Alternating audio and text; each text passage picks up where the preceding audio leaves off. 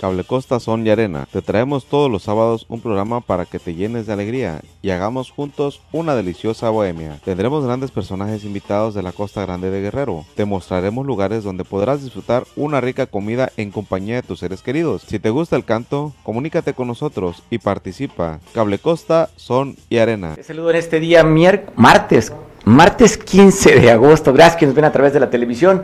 Fuerte abrazo para ti que festejes algo importante o trascendental en tus vidas. Recibe de este equipo joven, exceptuando al de la voz, que te mandamos un abrazo fuerte. Espero que estés bien, sobre todo ahí en San Jerónimo, que el día de ayer cayó una tormenta.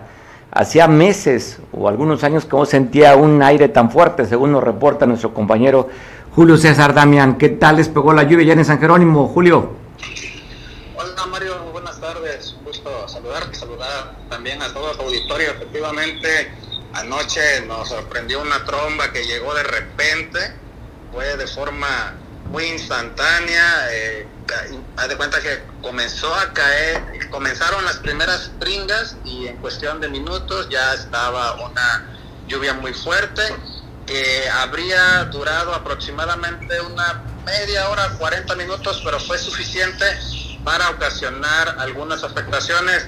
La caída de más de 20 árboles, así como eh, dejó algunas familias sin el servicio de telefonía de Telmex y también eh, se fue la luz de forma momentánea, posteriormente regresó al servicio y hubo el ingreso de agua en al menos ocho viviendas en la colonia Corea esto de acuerdo con el reporte del director de Protección Civil Municipal, con la Mendoza Sánchez, quien eh, este día precisó que fueron que son más de 20 árboles los que se los que derribó el agua y el fuerte viento, los cuales hasta este momento continúan retirando el personal de protección civil. Eh, anoche los, los acompañamos en algún momento en este recorrido que estaban haciendo por el municipio y pudimos constatar este un árbol de almendro muy grande que colapsó desde las raíces y este cuando cae se lleva también una barda de aproximadamente un metro y medio de altura y cae sobre un autolavado. Este autolavado que es un negocio pequeño que iba iniciando, de hecho, iba en sus comienzos cae encima de este autolavado con denominación El Pollo, eh, ubicado detrás del centro de salud en San Jerónimo y eh, afecta pues a esta familia que tenía este autolavado. Además, desde las, vemos por ahí un video donde desde la terminal de autobuses, el personal de la terminal está grabando cómo la fuerza del viento se lleva una estructura de metal que se encontraba en la entrada de la cabecera municipal, ahí en el crucero, esta estructura en forma de corazón, aluciendo a que San Jerónimo es denominado el corazón de la Costa Grande.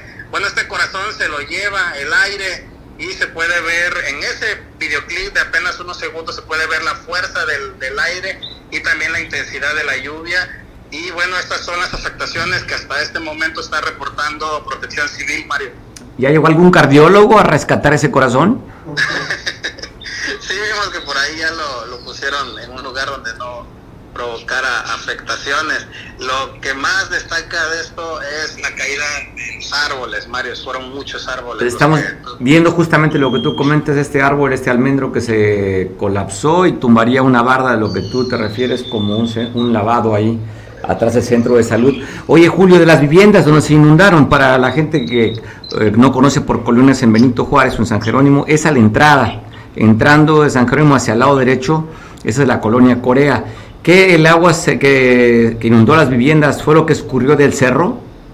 Eh, no sabría decirte si sería justamente la que, la que escurrió del cerro. Lo que pasa, Mario, que era mucha agua, mucha agua en muy poco tiempo.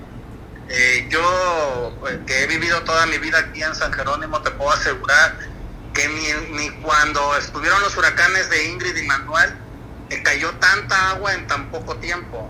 Por, por, hacer una comparación, cuando Ingrid y Manuel hubo, hubo mucha agua, por supuesto, pero fueron tres días de mucha agua y en esta ocasión fue poco menos de una hora pero sí había una gran cantidad de agua cayendo y no me consta, pero tampoco puedo dudar en que fue agua propia de la lluvia la que de inmediato anegó las calles y esto provocó que se comenzara a meter a, los hogares. Digo, normalmente cuando los que vivimos en San Jerónimo, eh, las inundaciones se daban por el desbordamiento del río. Era como crecía el río y afectaba muchas viviendas durante mucho tiempo. Ah, después de que se hizo esta este muro, afortunadamente ya no hay inundaciones, pero ahora la sorpresa es lo que tú dices. Se ha inundado, se inundaron las casas, las viviendas, no porque haya crecido el río, sino por la gran cantidad de agua que cayó ese porrazo en breve tiempo. Así es, de hecho, de forma eh, pues poco tradicional. Ya, ves que comúnmente es la zona del Bajío que se inunda, las tunas, hacienda de cabañas, pero en esta ocasión no, no reportaron daños en esas comunidades los daños fueron en la cabecera municipal. Si bien en la colonia El Huizache hubo inundación, porque sí hubo creciente de, agua, se anegaron las calles, eh, no hubo mayor afectación más que algunas motocicletas o vehículos de gente que desafiaba, eh, que la corriente por ahí los hizo dudar en algún momento, pero que se atrevieron, se atrevieron a cruzar estas calles anegadas. De hecho, en medio de todo esto se puede destacar otra, otro tema, que sobre la calle Industria eh, se están atendiendo unos socavones debido a las obras del drenaje de años anteriores, hoy se descubren unos socavones. Entonces están cerradas las calles, pero hubo unas personas en una camioneta de color rojo que nos comentan los vecinos de forma imprudente, quitaron los señalamientos que impedían el paso sobre esa calle y fueron a dar a un socavón, no pasó a mayores daños, era una camioneta con llantas altas que pudo salirse de ahí, pero eh, pues se puede destacar cómo hay imprudencia por parte de algunas personas en medio de esta situación donde estaba cayendo mucha agua, mucho aire y eh, pues seguramente pudo haber sido eh, un caso de emergencia que, que seguramente pudo haber sido atendido por las autoridades cuando también se tenía la necesidad en otros puntos del municipio, Mario. Pues cosas, ¿no? Que suceden. Jamás imaginé que reportáramos alguna vez el encharcamiento, inundación de esta zona, esta colonia Corea, que es una, una colonia en alto, pero bueno, suceden cosas. Oye, Julio, la otra, también están reportando que en el polideportivo una parte del techo también se vio afectado. Sí, este, eh, de la techumbre cancha de fútbol rápido colapsó. Eh, quienes no conocen, es un complejo de varias canchas, es una cancha de fútbol rápido, el campo, eh, hay otro campo también que se está habilitando, hay canchas de voleibol y canchas de básquetbol. En, en esta unidad deportiva conocida por los lugareños como pues, las canchitas, cayó el, techo del campo de fútbol rápido. Eh, mencionar que este techo fue la obra de rehabilitación de este techo se llevó a cabo durante el gobierno del exalcalde Juan Carlos Aguilar hace apenas el trienio pasado. El gobierno momento reportó que había hecho rehabilitación a este techo y bueno, este techo colapsó anoche y ya se ha acordonado la zona para que no se pueda ingresar a ese lugar. Eh, no había no había personas en la canchita de momento, sino probablemente la situación hubiera sido otra, María. Fue por el fuente, fuerte viento, ¿verdad? No por la cantidad de agua que se colapsó el techo. Sí, fue por el viento, eh, había mucho, mucho viento y este, pues está algo raro, seguramente las autoridades van a dar a conocer algo más adelante, porque colapsó de la, estructura que sostiene el techo. Esas habrían colapsado porque colapsó hacia adentro, de, como si se hubiera venido del centro hacia, hacia abajo. O sea, no levantó el techo. Sino no levantó el techo. A ver si no tiene que ver con un problema de eh, mala calidad o productos pues, que no correspondían, en fin, ojalá de la investigación, ¿no? Pues Julio, te mandamos un abrazo, San Jerónimo. Un gusto siempre saludarte, Mario. Pues estamos el reporte completo por parte de nuestro compañero Julio, más de 20 árboles, inundaciones en varias viviendas y pues colapsó el techo de esta cancha de fútbol allá en San Jerónimo. Afortunadamente no se reportan víctimas, solamente los daños de una barda, daños materiales y unos vehículos que por ahí vimos se quedaron dentro del agua. Sigue por segundo día él bloqueó los trabajadores de la Fiscalía en la capital del estado y no sé si en otras áreas de, o en otras partes del estado también estén, estén suspendiendo las actividades como el día de ayer. Te saludo, Pablo Maldonado, Chilpancingo. ¿Qué tal? Buenas tardes. Efectivamente, fíjate que trabajadores administrativos, supernumerarios y demás, ¿eh? que están agremiados a la sección 28 del Sindicato Único de Servicios Públicos del Estado de Guerrero, en su segundo día de manifestación, porque ayer no resolvieron nada, no les hicieron caso, eh, la Fiscalía General del Estado bloquearon la circulación entre el Boulevard eh, René Juárez Cisneros y Vicente Guerrero en su segundo día de plantón. Los inconformes, quienes mantienen un paro laboral desde eh, ayer en la entrada de la Fiscalía, denunciaron que ante la omisión por parte de la titular Sandra Luz Valdomino Salmerón para atender a los afectados, acordaron cerrar dichas realidades como una medida de presión. Ana Yasmina Costa González, quien es líder de esta sección sindical, acusó que en lugar de que sean atendidos por la autoridad de la dependencia, han sido hostigados y amenazados por, por los subordinados enviados por la titular Sandra Luz. Explicó que a 24 horas de haber iniciado la actividad, no han sido llamados por la fiscal para el pliego petitorio que contempla el pago de bono de riesgo por uno, para unos 5.000 trabajadores, eh, bases y recategorizaciones que por ley les corresponden. Mencionó que en caso contrario a sus compañeros de atención temprana han sido amenazados por el fiscal regional Juan Manuel Puy de la Cruz, quien les dijo que le iban a estar granadas y los iba a mandar a balancear. Esto fue el día de ayer por esta protesta que iniciaron, en donde también la línea sindical dijo que, de ser necesario, exigiría la institución de la fiscal por no tener la responsabilidad y capacidad para atender a las y los trabajadores. El bloqueo ha ocasionado un gran tráfico vehicular, Mario, sobre el lateral Burguete de Guerrero, a la altura de servicios periciales y del banco de sangre, y sobre todo en el encontramiento de Nuevo Capa, a la altura de las instalaciones de la sección 14 del CENTE, por lo que pues los trabajadores, al no ser escuchados, al ni siquiera recibir la atención por parte de la fiscal, hoy decidieron endurecer su protesta y bloquear estos dos puntos que están a los costados de las instalaciones de las oficinas centrales de la Fiscalía General del Estado. ¿Han aumentado, disminuido el número de manifestantes o trabajadores? Ayer reportabas que eran 300 aproximadamente. ¿Se ha mantenido la cifra o ha aumentado? Se mantiene, sí, se mantiene la cifra, continúan los mismos trabajadores protestando, y incluso ya pusieron lonas en donde pues ahí prácticamente durmieron a las labores de la Fiscalía y están eh, pues en pie de lucha para exigir que le tengan entregadas estas bases de categorizaciones a los trabajadores de la Fiscalía. Ayer comentabas que dos de los trabajadores de la Fiscalía lograron entrar a las instalaciones. ¿Siguen adentro o no hay de plano nadie dentro de la propia Fiscalía? No, hoy ya no hay nadie adentro. Ayer entraron, pues, por supuesto, ya por la tarde, pues terminé las redes laborales, tienen que salir, salieron, pero ya no hicieron el esfuerzo por eh, volver a entrar y también no hemos visto alguna circular por parte de la fiscal, como ya lo comentamos ayer, de eh, un oficio para darles el día libre a los trabajadores, sino por todo lo contrario, pues ellos afirman que están siendo hostigados por los altos mandos de la fiscalía, pero sobre todo Mario por denunciar estos altos salarios que tienen algunos regionales de esta dependencia. O sea, no hay ninguna plática o algún puente para, para platicar con esta líder sindical y destraben el asunto, Pablo, los van a dejar al desgaste. Sí, no, no hay de los puentes de comunicación, no ha habido un acercamiento, que es lo que están denunciando hoy eh, los manifestantes.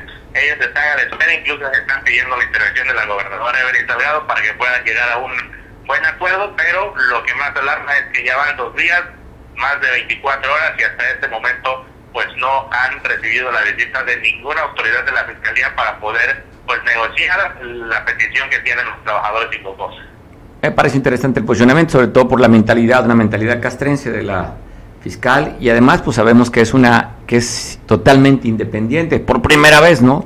La fiscalía es totalmente independiente del poder ejecutivo y a ver cómo destraban este asunto, si interviene la gobernadora o manda al, al director de gobernación a platicar con ellos para atender los puentes con la fiscal o ver si se flexibiliza alguna de las dos posiciones. Pablo, yo veo que los trabajadores, por lo que tú estás reportando, radicalizados, ahora tomando las calles.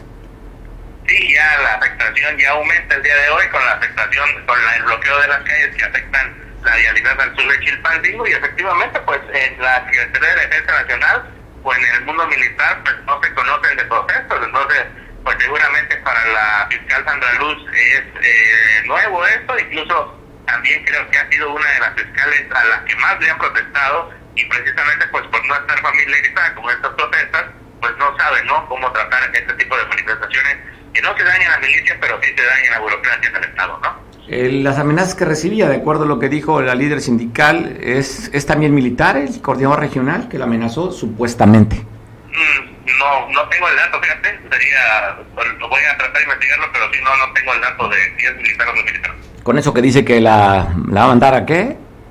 A balasear. A balasear. Ah, está bien. No sabemos si en realidad lo dijo o es simplemente para escalar el lenguaje y meter más presión al movimiento y sean atendidos, pero creo que pues hasta más de 24 horas la fiscal no, se no ha salido en cárcel como una vez lo ha hecho, ¿no? No, incluso cuando se llegaron normalistas, recuerda que una vez hasta beso en, el, en la mejilla les dio, entonces en esta ocasión no se ha presentado, no sé qué, eh, cuál, cuál irá a ser el plan de acción para atender a los manifestantes por parte de la fiscal. Y de alguna manera tiene que intervenir el Estado. Si bien es cierto, no es su problema, sí tendría que intervenir porque ya está afectando las vías de comunicación allá. O sea, no pueden dejar de decir, pues es un problema en un órgano autónomo como es la Fiscalía, pero sí está afectando las vialidades. Decirle, oye, fiscal, pues ponte a dialogar con ellos. ¿Cómo podemos ayudar para que se destrabe? Porque estás afectando eh, la, la, comunicación en... Se está afectando, no por tu caso, sino por lo que está viviendo, se está afectando la comunicación en la capital del Estado y bueno, estamos todavía en temporada de vacaciones, Pablo, y por ahí pasa el turismo también.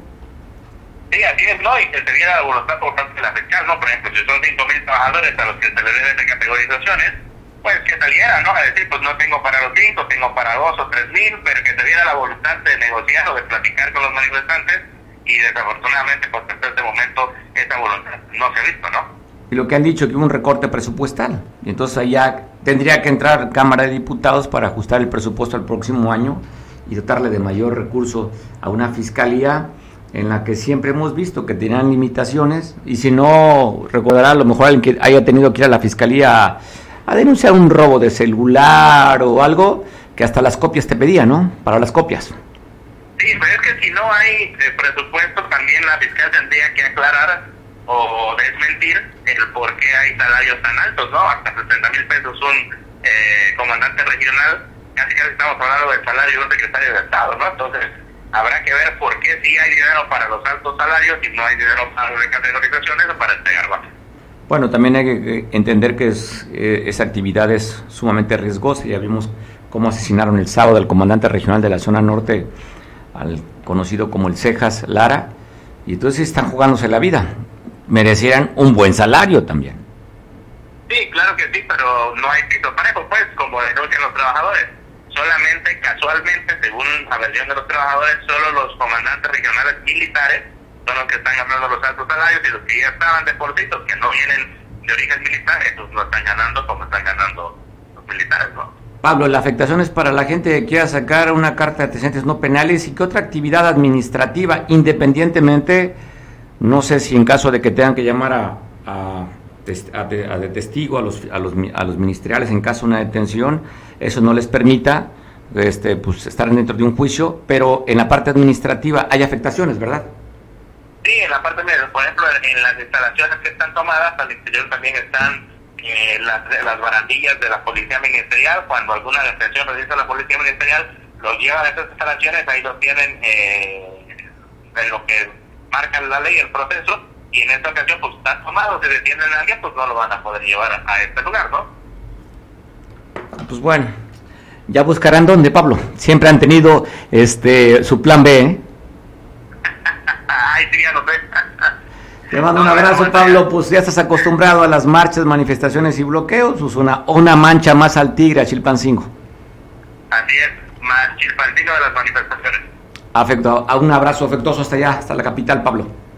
Claro que sí, María. Buenas tardes. Buenas tardes. Pues bueno, la gobernadora del estado, Elin Salgado, ayer estuvo en esta, pues la vitrina más importante del, del país, la poderosísima Mañanera, donde dio a conocer pues este plan para mm, tratar de rescatar, o lo que le están invirtiendo, más de 49 millones de pesos que logró para el tema de la salud dará cuentas a través del video y también de lo que están haciendo con el tema de rescatar sitios históricos después del, del sismo 2017. La iglesia de Santa Prisca, como es uno de los que están rescatando, como también la Casa de los Cuatro Vientos de, de ¿De quién, perdón? De Diego Rivera, aquí en Acapulco, por la calle Inalámbrica se llama. Pues bueno, es parte de lo que está, de lo que está logrando conseguir con los buenos oficios la gobernadora, y así lo dijo en la mañanera el día de ayer. Muchas gracias. Con su permiso, señor presidente, muy buenos días a todas y a todos. Informarles que, pues, como parte de este Programa Nacional de Reconstrucción, el Gobierno de México ha intervenido en 37 municipios del estado de Guerrero, atendiendo 155 edificaciones de un gran valor cultural que pues obviamente sufrieron afectaciones por los sismos del 2017. Al día de hoy, Guerrero cuenta con 133 obras concluidas y un monto total ejercido de 245.2 millones de pesos, quedando 22 obras por ejecutar en el 2023 con una inversión de 49.2 millones de pesos del presupuesto federal.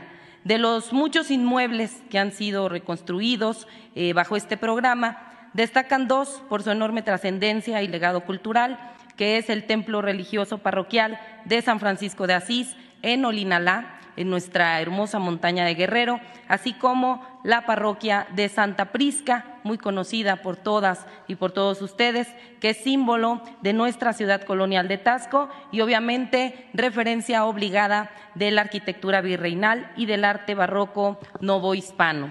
En esta última se restauraron las bóvedas, la cúpula principal, los contrafuertes, eh, los retablos, así como las esculturas que se resguardan en el templo. En este año vamos a realizar una intervención final conjunta entre la Secretaría de Cultura y el Gobierno del Estado para consolidar las dos torres del campanario. Adicionalmente, informar que se está trabajando en la rehabilitación de la Casa de los Vientos en Acapulco, que fue el último hogar del muralista Diego Rivera, mismo que cuenta con obras de incalculable valor para la historia artística y cultural de nuestro país. Estos son pues algunos ejemplos del compromiso del Gobierno de México y de nuestro presidente con Guerrero, con su legado, con su cultura, con su tradición que es orgullo de nuestro país y patrimonio del mundo. Muchas gracias. Ayer pasamos la imagen director del director de Vía Pública Municipal aquí en Acapulco, donde intentó quitarle productos a unos vendedores ambulantes en la playa Tamarindos, ¿verdad? O playa Papagayo. Y bueno, y viendo la imagen ayer, pues este director de la Vía Pública es un ramo, ¿verdad? ya lo agarraron a jitomatazo, ya lo golpeó una señora por la espalda y luego, pues aquí en la imagen que estamos viendo vemos suelo. Oye, después de ahí se inconformaron los, los comerciantes, marcharon y tenemos el testimonio de un buen amigo, al cual agradezco poder conversar con él, José Julio, alias el famoso Chicha, que te aventaste una entrevista buenísima ayer, Julio. Te saludo, buena tarde. Hola, ¿qué tal, mi querido Mario? Sí, efectivamente eh, pasados por ahí, por cierto, una vez que eh, vi pues que estaba el jaloneo, ¿no? Entre el operativo de Profepa eh, junto con Vía Pública, había elementos de seguridad, policía, la policía turística y bueno, y eh, pues ya se iba a convertir en zaparrancho. y en lo cual pues me llamó la atención, me bajé de la de mi unidad y, cuando eh, pues estaba a punto de llegar a donde estaban los hechos, el director, el director eh, de vía pública, este, Raúl Ceballos, y como que eh, pues salió de la, una vez que, que, que fue tumbado, este, ya que fue empujado por otra persona ahí que se estaban enardeciendo por la situación de que no quería que, que, les, permitían que se llevaran las cosas que ellos iban a recoger en la vía pública. Y bueno, al último corren los de vía pública, se suben a las unidades y, queda la policía ahí. ¿Y, y, qué, qué, pasa? no a escuchar ¿no? los testimonios de, pues, de los afectados. Bueno, andaba una señora muy enardecida, ¿no? que pues eh, como escuchan ustedes el testimonio costeña eh, este, pues con eh, con esa forma de hablar costeño no vimos pues que, que decía que no la dejan trabajar y que eh, pues que ellos pues no están con, conformes no con las despensas que, le, que les regalan no con es, una buena pieza periodística y sobre todo retrata al costeño, ¿no? A la mujer echada para adelante, a la mujer esta mujer que trae la sangre caliente y se expresa como hablan en la costa. Vamos a pasar, ahorita terminando contigo de platicar, vamos a pasar esta pieza que tú, que tú hiciste en esa entrevista que parece, pues mira, la podemos analizar en varios sentidos. Una, el, eh, la parte del lenguaje, que no nos espantamos, así hablan todos ya, hasta los jovencitos. Y Julio, ahí me da, me quedo con un poquito de escosor porque era un operativo en el que se ve la policía este, turística con armas de asalto. O sea, no traen policía con escudo tolete, sino van con armas a este operativo. Creo que no es una buena señal, Julio. No es una buena señal. Estamos viendo la imagen. Ahorita va a aparecer un policía turístico ahí con un R15 colgado eh, para ver un tema de comerciantes. O sea, no, ya ahí está la imagen. Sido rebasados, ya habían sido rebasados por, por la gente, eran pocos los elementos y la verdad lo que lo que hicieron pues es calmarlo, ¿no? Calmar a la gente. Eran más mujeres, este Mario. Lo que sí pues eh, me, dio curiosidad de preguntarle pues a la señora, ¿no? Que cuál era cuál era el, problema, ¿no? Y, pues ella fue muy tajante, que, que, que no los dejan trabajar y que y que los 100 pesos que, que los quiere meter a trabajar este, con 100 pesos ella no vive y, y bueno, y utilizando unas palabras ahí que, que los 100 pesos que se los metan no sé por dónde este, y, y, que realmente... Oye, por el orificio de la alcancía que lo metan. Ah, mira, yo le pregunté, le dije, oiga, pero usted sabe que aquí pues realmente hay derechos y obligaciones, yo no sé si usted paga, o, o, o, qué está pasando, le dije, porque si usted es vendedora, este, dice, no, dice, lo que pasa es que el gobierno no nos quiere cobrar, dice, y son chingaderas, dice, ¿qué quiere que hagamos? ¿Me entiendes? Y, y no nos vamos a conformar con que quieran dar una despensa, y le pregunté, yo le dije, oiga, ¿cuántos años lleva entonces aquí? No, dice, gobierno, el gobierno viene y yo aquí, este, partiendo la madre, y bueno, Vamos a escuchar la pieza que es bastante buena, Julio. Yo creo que si usted tiene oídos castos, que nos está viendo por televisión o por redes sociales, pues bueno, este es el calor, es la adrenalina, es la manera, ¿no? Se me iba a ir encima, y no, espérate, digo, eh, yo lo que quiero saber es por qué está, eh, le dije todavía, oiga, ¿y usted es vendedora? Eh, ¿Dónde vende su producto? Y, y, dice pues que ella está en el hasta bandera, este, que, que tiene para mantener eso y más cabrones, o sea, yo digo, ¿ya te ibas a apuntar o qué? Pues de una vez, dígame, yo me apunto aquí. Que sea usted, que esté usted mi sugar mami. Iba a ser tu sugar mami, Julio. Tu sugar mami. Oye, no, no, no, yo, yo la verdad me sorprendí, ¿no? De, de las palabras, de cómo, este, y ella dijo, no, si no nos dejan trabajar, vamos a bloquear este, las vías y todas esas cosas pero eh, pues la verdad el lenguaje costeño, este, yo le quise preguntar de dónde era originario, ¿no? Pero, pero ella dijo que se iba a romper la madre si no ah. dejaban trabajar, ¿no? Está bueno, Julio. ella dice que las mujeres soy factura, ni ella factura. ¿Ella factura? Julio. No, no, sí. digo una cosa. Este, este, este, esta situación, este problema ya deberían de regularizarlo, sí, efectivamente ha crecido mucho los vendedores en las playas, pues antes eran muy pocos, pero pero no hay una regularización.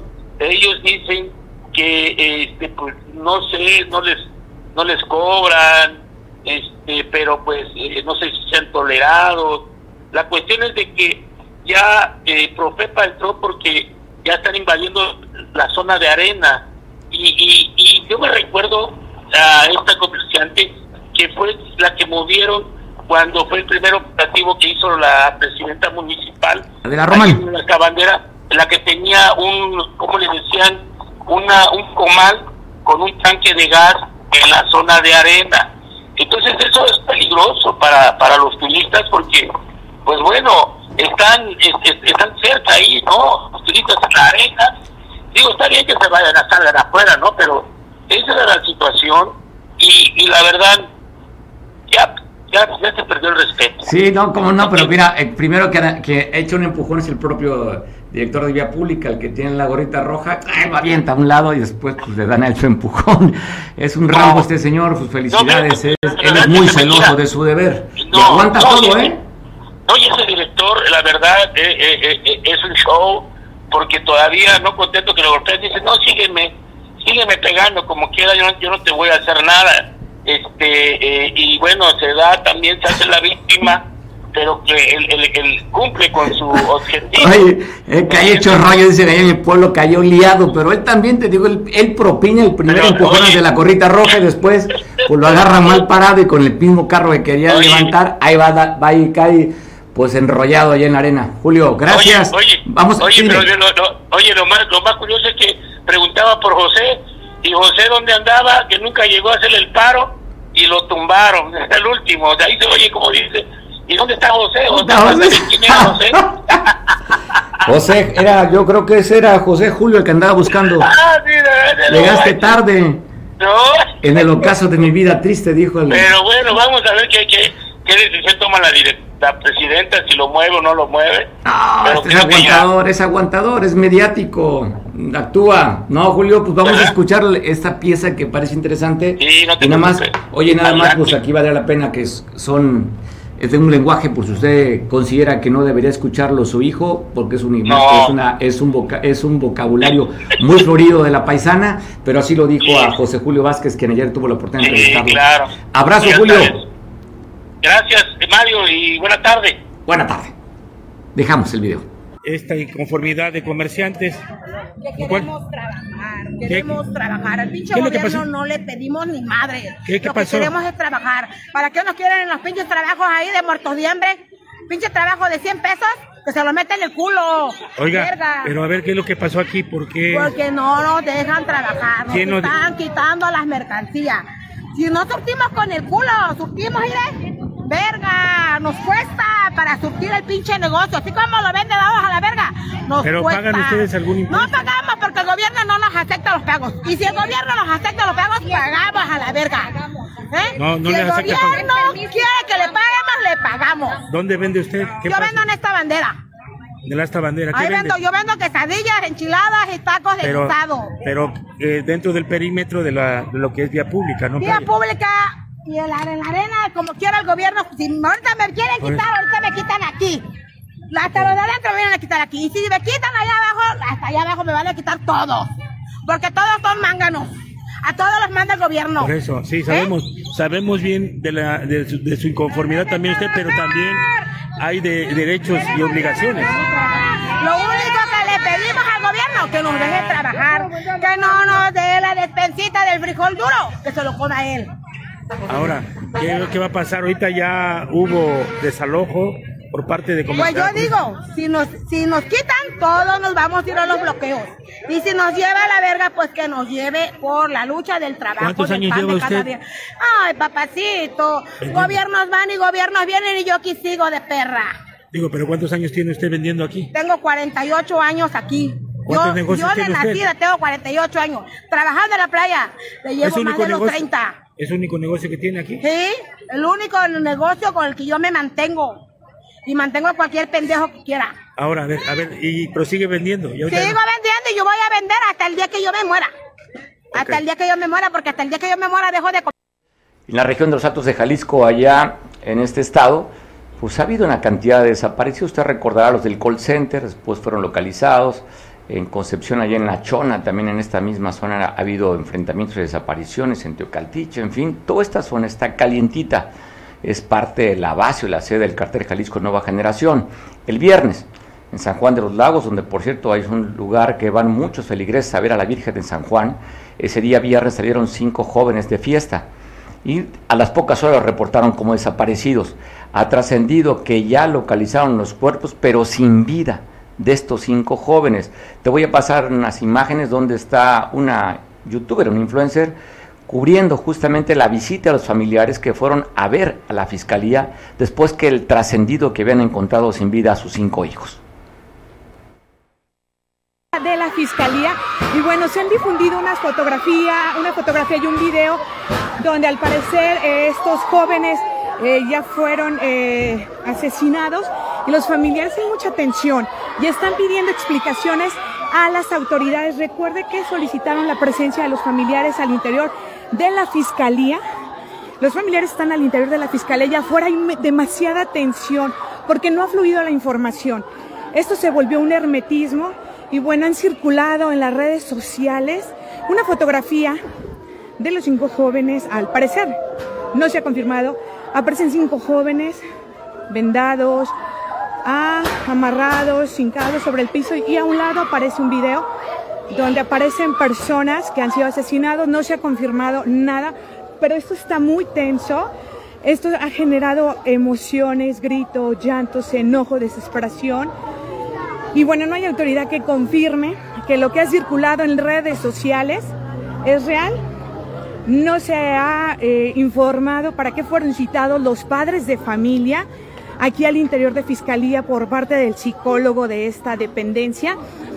Y bueno, es demasiada la atención, no hay quien informe nada al respecto. Hay un hermetismo total y ha estado circulando una fotografía y un video de cinco jóvenes. No se ha confirmado que sean estos chicos de Lagos. De a un lado un video donde aparecen otras personas, bueno, aparecen unas personas que son ejecutados, pero eh, bueno, pues estiman que pudieran ser ellos y esto está generando demasiada tensión. Y bueno, pues así está la, la situación. Compartirles en estos momentos lo que se está viviendo, aunado al dolor, a la desesperación, a la angustia. Bueno, pues han sido momentos de mucho hermetismo donde no fluye la información de manera oficial. No sabemos para qué fueron citados los familiares que se encuentran adentro y, con lo que ha circulado en las redes y que no se desmiente ni se confirma. Y bueno, pues aquí estamos. De verdad, momentos muy, muy tensos, de mucha, de mucho dolor, de mucho dolor. Y y bueno, pues ustedes pueden escuchar. Nosotros aquí de manera breve compartiendo lo que sigue transcurriendo y pues efectivamente sin autoridad que, salga a eh, emitir datos, eh, que niegue lo que ha estado circulando en las redes sociales con una fotografía y con un video y bueno, que ha provocado emociones muy fuertes aquí con la gente reunida, con los familiares, con los amigos. Urge autoridad que salga a dar información, a que desmienta, que confirme. Y bueno, pues esto, esto que se ha publicado en, en algún grupo, eh, efectivamente, y, y que pues desmienta esa fotografía, ese video Mm. Y bueno, pues también adentro acá fue donde citaron a los familiares y nosotros estamos pues en espera de información oficial para poderles compartir Siguiendo con temas nacionales que han llamado la atención en estos últimos días, fue el descubrimiento en dos viviendas en Poza Rica, Veracruz, donde primero se hablaban que eran 30 cuerpos ya la Fiscalía del Estado de Veracruz reconoce que pueden ser 13 o un poco más, pero no los 30 que se mencionaron. Pero aquí he escuchado también comentarios, ay, pues si no fueron 30, solo fueron 13. 13 muertos, no nos llama la atención. ¿eh? O sea, el hecho de disminuir 17 cuerpos es como si no pasara nada. Pero fueron 13 cuerpos encontrados en varias hieleras en dos viviendas. La primera se dijo que habían detenido a tres personas. Aún no han complementado la investigación, pero es la fotografía que, estuvo, que se filtró a los medios, donde están estas hieleras, donde están estos cuerpos. La totalidad, esperemos que la Fiscalía del Estado de Veracruz nos dé la información a los medios de comunicación y a la sociedad de cuántos realmente fueron. Pero 13 cuerpos, si lo son, son muchísimos. Cuando se ha dicho que se acabaron las masacres, jejeje, eso dicen. Y bueno, regreso aquí al estado de Guerrero, donde ayer por la noche, los últimos minutos del día de ayer, sobre la avenida costera Miguel Alemán, en el fraccionamiento Las Playas, se escucharon disparos, donde después llegó la autoridad un llamado al 911 y encontraron un Volkswagen Golf blanco incrustado en una lancha y dentro de este Golf, pues un cadáver el conductor resultó muerto. El acompañante, su copiloto, resultaría herido y sería trasladado a los servicios de salud. Esto fue los últimos minutos del día lunes, es decir, cerca de las 12 de la noche, donde están reportando este ataque. Y hoy por la mañana a las 6.45 también una llamada anónima al 911 dieron la ubicación abajo del puente del quemado, en la periferia de Acapulco, donde estaba un Nissan, este que estamos viendo en imagen, un Nissan blanco con amarillo, del Servicio Público de Transporte. En la cajuela estaba un cuerpo en una bolsa negra, decapitado, y la cabeza de este cuerpo sobre el cofre de esta misma unidad. Ayer también te reportamos donde una motocicleta estaba el cuerpo de un hombre tirado a un costado, maniatado, y la cabeza cercenada sobre el asiento de esta motocicleta. Aquí fue, ahora en un taxi del servicio público, los famosos taxis amarillos, donde dejarían este cuerpo encajolado, la parte del cuerpo y la cabeza sobre el cofre. Y también se reportó ayer 7.30 de la noche aproximadamente sobre la avenida Ruiz Cortines frente a la gasolinera de La Laja, el ataque a una vulcanizadora, una talachería, donde el resultado de este ataque sería la muerte de una fémina y tres personas más lesionadas. Es todo lo que se sabe. Y también pues te ponemos en contexto porque un día anterior en esta misma zona, en la zona de mercado, en La Laja, atacarían un par de señores entre 50 y 60 años, donde también morirían sentados en la área de los baños, muy cerca de donde fue este ataque de esta vulcanizadora el día de ayer a las 7.30 de la noche. La Fiscalía General de la República en Chilpancingo da a conocer que quemaron aproximadamente 300 kilos de nervante, así como equipo táctico, eh, placas balísticas, discos duros en este, pues, ¿qué sería? En esta fogata, donde hablan de que fueron 265 kilos aproximadamente de características propias de la marihuana, 52 kilos de semilla de, de goma de opio, así como 710 gramos de opio, o dicho de otra manera, de, de la goma de la amapola y también dentro de esto 43, 443 chalecos que fueron ahí incinerados en este lugar en Socomantlán. Esto pertenece a Chilpancingo. Y hablando de Chilpancingo, pues un vehículo, un jet a exceso de velocidad, según reportan en el, en el río Huacapan, en el muro, frente a la estación de bomberos, perdería el control y desde este, el golpe que se le dio este, se le desprendieron dos puertas del costado del copiloto. Dicen que venía hecho la que de 10 de mayo, ¿verdad? Pues así quedó este auto de frente, fue a chocar contra este muro frente a las instalaciones de, la, de los bomberos en la colonia Villa Moderna, fue a las 7 de la mañana, donde reportan el choque allá en Chilpancingo. Y se habla también de un vehículo que se incendió, pero esto fue en Iguala, están reportando que fue por fallas mecánicas. Un topaz de la marca Ford, color blanco, iba circulando tuvo una falla mecánica y el coche pues sí quemó. Esto allá en la ciudad tamarindera de Iguala. No fue provocado, ¿eh? fue una falla mecánica que quemó este vehículo, este Ford Paz, en pleno centro de esta ciudad joyera, la ciudad tamarindera de Iguala. Y en este mismo lugar, un recién inaugurado Oxo, pues ya le dieron su inauguración. Llegó un amante de lo ajeno donde gritó, esto es un asalto, denme lo de la venta del día este hombre con esta, ¿cómo se llama esta, amor, esta marca? ¿Sico qué? ¿Sico Boni? Pues, Sai, Boni. Pues bueno, llegó este jovencito de playera oscura, una polo y un pantalón beige. A este asaltó a las 12.45 en la tarde en la calle Maya, esquina con Negrete en el centro de Iguala.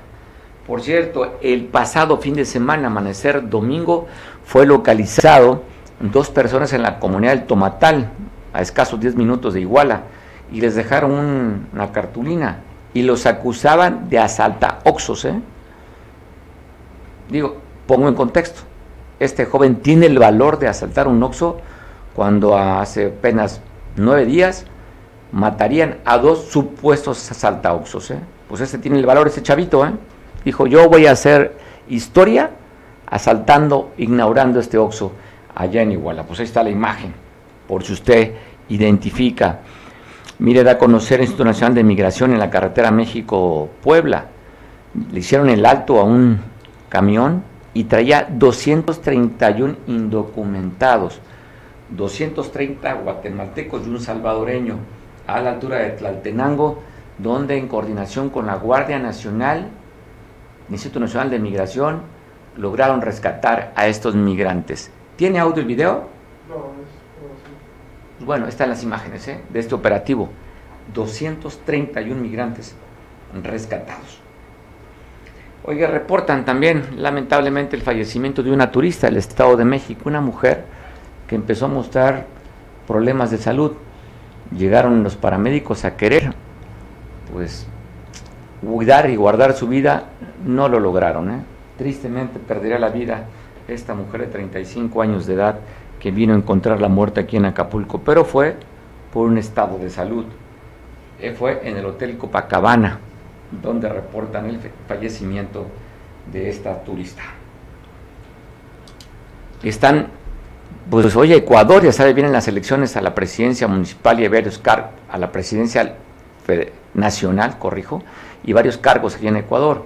Dimos cuenta del asesinato de Fernando Villavicencio, que horas antes había dicho que había sido amenazado por el cartel de Sinaloa. Y bueno, mandaba mensaje hasta Palacio Nacional. Hubo otro ataque después que también reportamos, una de las, eh, iban al Parlamento, una de las eh, candidatas atacada que iba con su padre resultaría lesionada en un brazo. Dan a conocer otro ataque, donde asesinaron esta vez también a un candidato allá en Ecuador. Bueno, volvamos nuevamente aquí al Estado, donde el Congreso, el Congreso local da a conocer estas iniciativas a través de un video. El tema tiene que ver con el tema de la lactancia y también con que se disminuya la edad para ocupar un cargo de elección. La diputada Leticia Mozo Hernández presentó una iniciativa de ley para la protección, apoyo y promoción de la lactancia materna, con la finalidad de garantizar este derecho de las madres en cualquier lugar o espacio público. Es necesario la implementación de las salas de lactancia, los cuales son espacios en los centros de trabajo donde las madres lactantes pueden amamantar o extraer o almacenar adecuadamente y al término de su jornada laboral llevarla a casa para alimentar a su hijo o a su hija. En la misma sesión, la mesa directiva dio lectura al oficio asignado por el diputado José Fren López Cortés, mediante el cual remite iniciativa de reforma a la Constitución Política del Estado para actualizar y homologar su texto con lo establecido en la Constitución Política de los Estados Unidos Mexicanos relativo a la edad mínima de 18 años cumplidos al día de la elección para poder ser diputada o diputado local o integrante de algún ayuntamiento. Fue turnada la Comisión de Estudios Constitucionales y Jurídicos.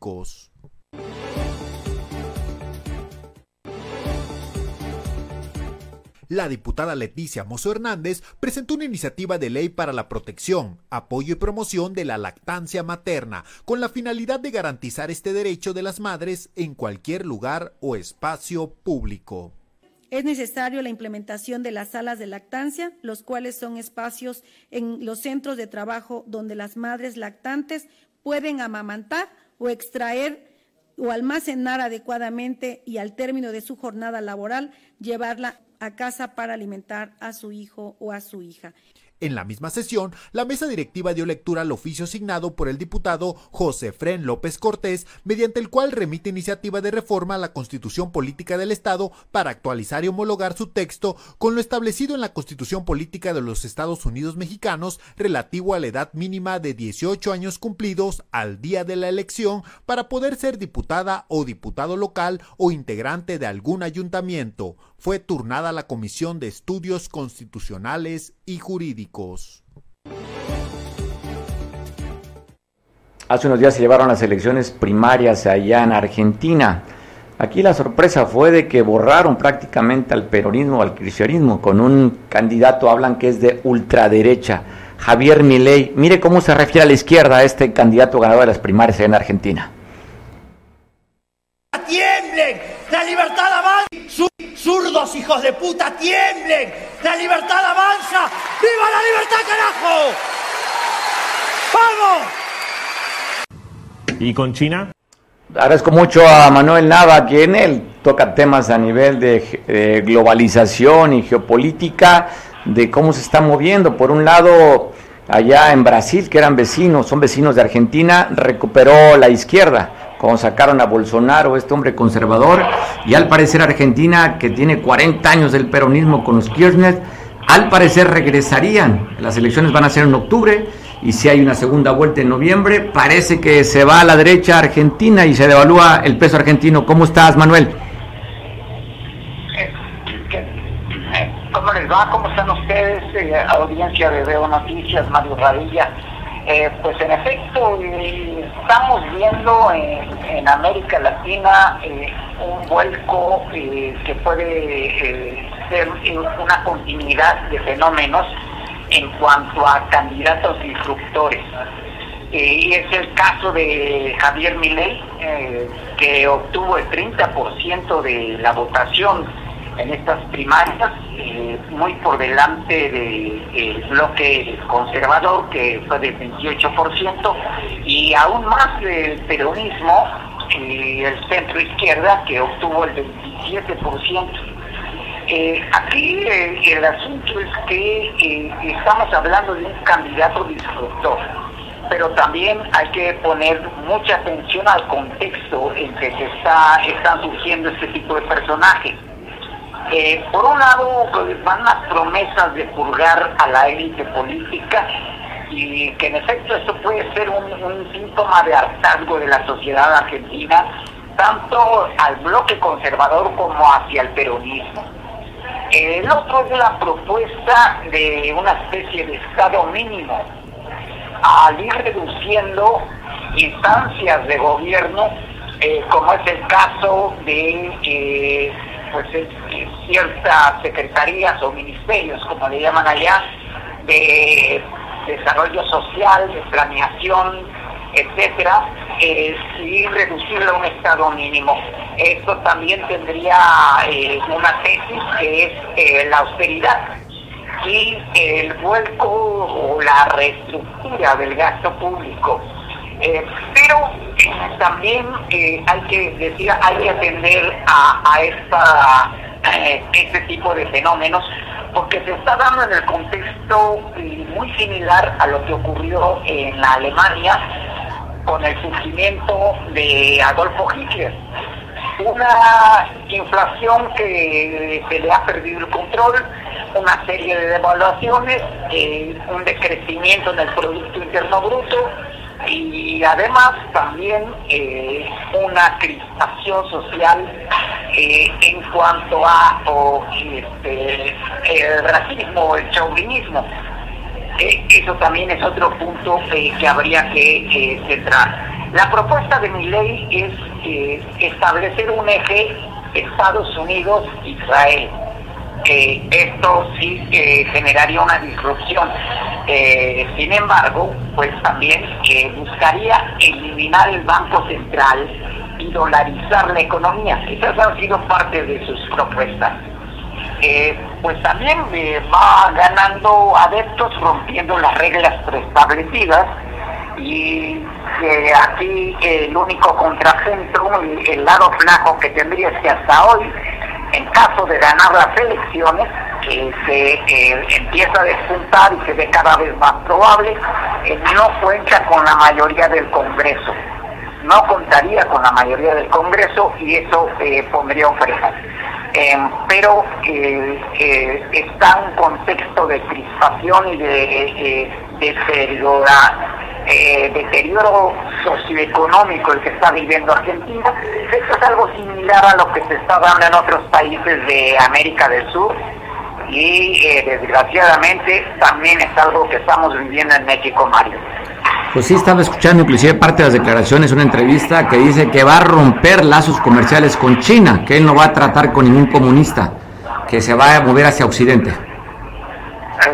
Así, así es, y está ahí la propuesta clara de establecer una línea eh, Estados Unidos-Israel e incluso él habla de que en caso de ganar las elecciones la embajada eh, la movería eh, de, hacia Jerusalén y no en Tel Aviv. Entonces, pues habla de, de, la posibilidad de generar un gobierno corporativo Estados Unidos-Israel. Oye, ¿él es, es origen judío, familiares, o por qué tiene esa parte dogmática cuando la capital es Tel Aviv? ¿Por qué regresar a Jerusalén? Aquí hay una coincidencia con Donald Trump, que también está en esa línea, y eh, sí, eh, más bien eh, lo que se estaría buscando es el apoyo corporativo de los grandes capitales judíos, que son los que también están en esta postura regresiva de reconocer a Jerusalén como la capital de- del Estado israelí. Bueno, sabemos que el Wall Street lo controla la, la comunidad judía, ¿no? Así es.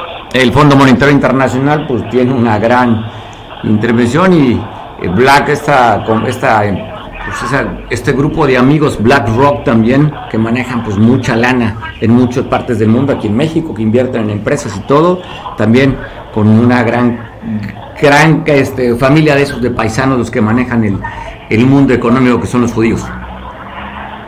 Entonces, eh, pues bueno, eh, eh, son tesis que incluso eh, se están viendo también en Europa.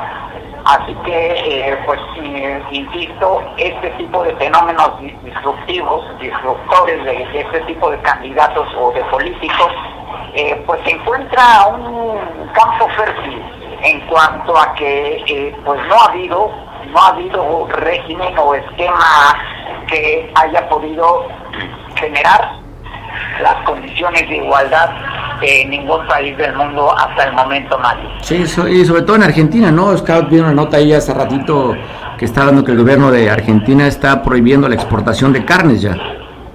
En efecto. Y bueno, hay otro factor también que está influyendo mucho en el despunte de Milei y que es eh, su compañera de fórmula, Victoria Villarruel.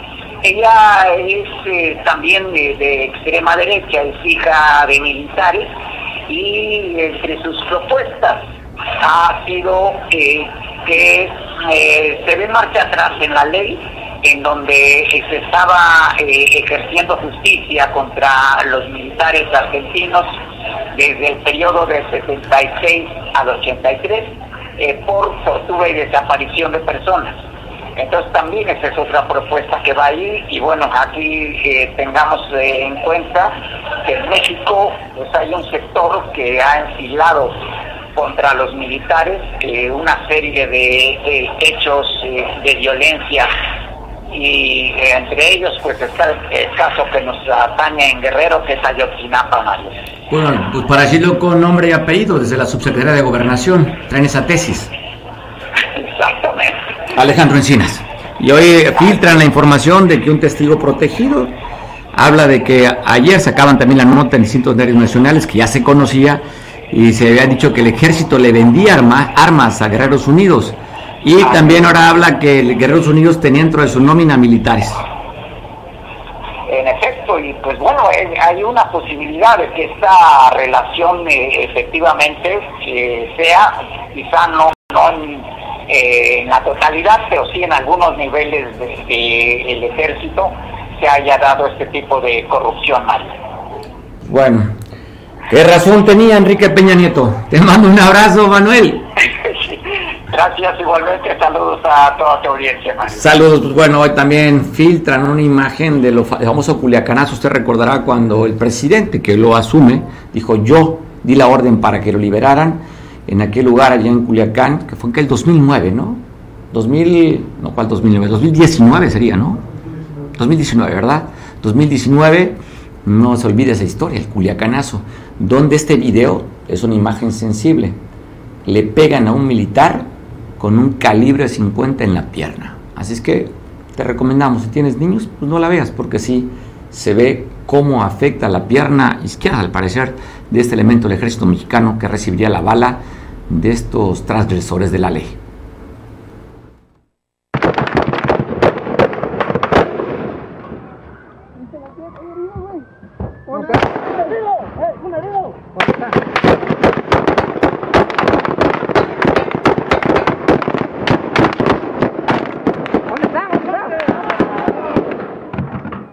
La camioneta blanca.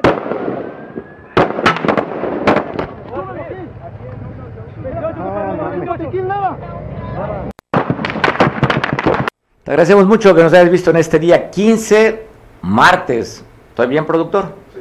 Gracias. Bueno, pásala rico, te veo mañana, ya sabes, la misma hora, mismo canal o mismo aparato inteligente. Te veo mañana.